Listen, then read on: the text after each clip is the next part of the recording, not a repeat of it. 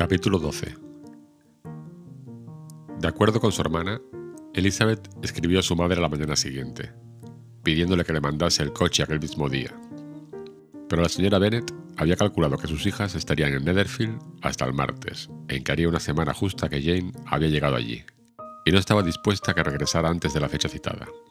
Así pues, su respuesta no fue muy favorable, o por lo menos no fue la respuesta que Elizabeth hubiera deseado, pues estaba impaciente por volver a su casa.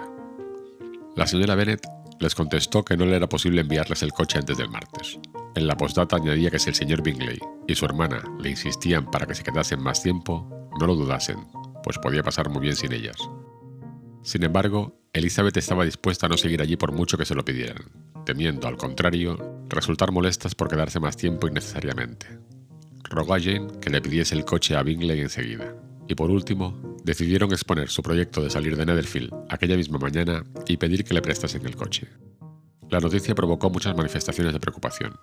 Les expresaron reiteradamente su deseo de que quedasen por lo menos hasta el día siguiente, y no hubo más remedio que demorar la marcha hasta entonces.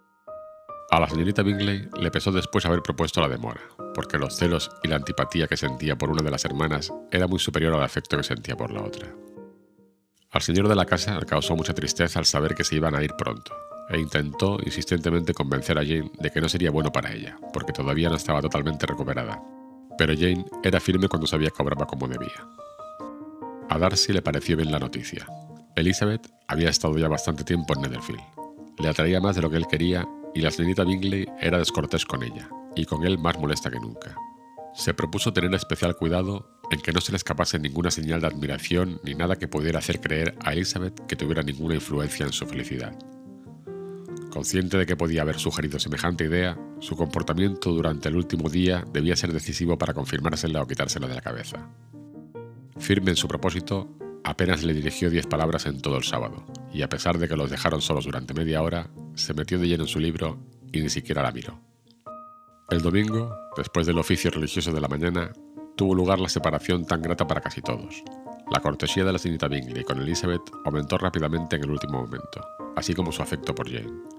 Al despedirse, después de asegurar a esta última el placer que siempre le daría verla tanto en Longbourn como en Netherfield y darle un tierno abrazo, a la primera solo le dio la mano. Elizabeth se despidió de todos con el espíritu más alegre que nunca. La madre no fue muy cordial al darles la bienvenida. No entendía por qué habían regresado tan pronto y les dijo que hacía muy mal en ocasionarle semejante contrariedad. Estaba segura de que Jane había cogido frío otra vez. Pero el padre, aunque era muy lacónico al expresar la alegría, estaba verdaderamente contento de verlas. Se había dado cuenta de la importancia que tenía en el círculo familiar. Las tertulias de la noche, cuando se reunían todos, habían perdido la animación e incluso el sentido con la ausencia de Jane y Elizabeth.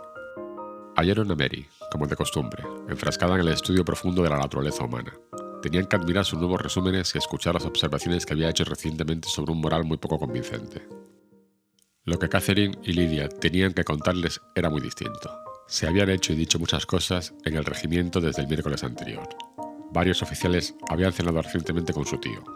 Un soldado había sido azotado, y corría el rumor de que el coronel Forster iba a casarse.